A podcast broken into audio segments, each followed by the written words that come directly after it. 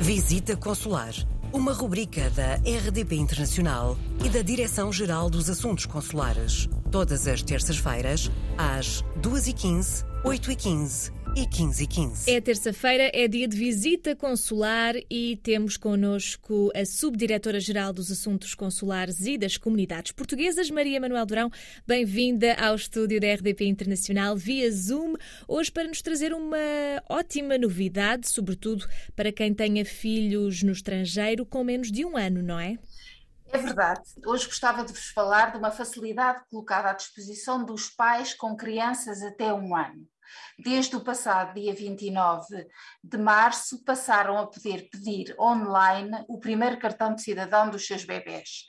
Esta novidade surge depois de, ao longo dos últimos meses, ter alargado ao estrangeiro o registro de nascimento online, que já está disponível em quase 60 países eh, e sobre o qual já falámos em episódios anteriores.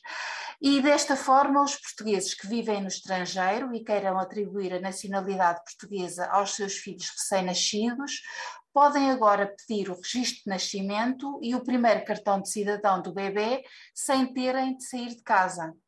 O pedido deve ser submetido por qualquer um dos progenitores no portal de justiça em nascimento.justica.gov.pt e para isso Basta que se autentiquem através da chave móvel digital ou com o cartão de cidadão, que completem o formulário que está disponível no site e eh, no passo 3, que é relativo à identificação do bebê, assinalem a opção sim para pedir o cartão de cidadão uh, e devem uh, juntar uma fotografia da criança que deve respeitar os requisitos constantes no site.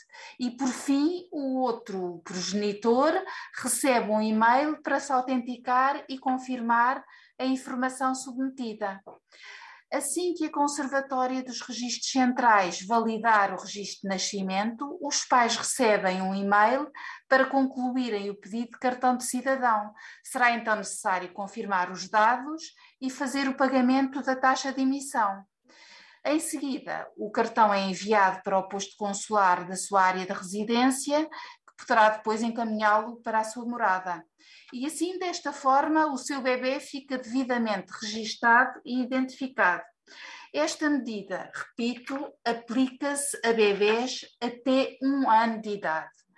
Se o seu filho já tiver mais de um ano, o pedido terá de ser feito presencialmente. Como habitualmente, e para mais informações, sugiro a consulta do Portal das Comunidades e, neste caso, também o Portal da Justiça. Fica então uma facilidade para os bebés com menos de um ano e os que venham até a nascer fora de Portugal. Muito obrigada, Maria Manuel Durão, e vemo-nos na próxima semana. Coloque as suas questões através do mail visitaconsular.rtp.pt.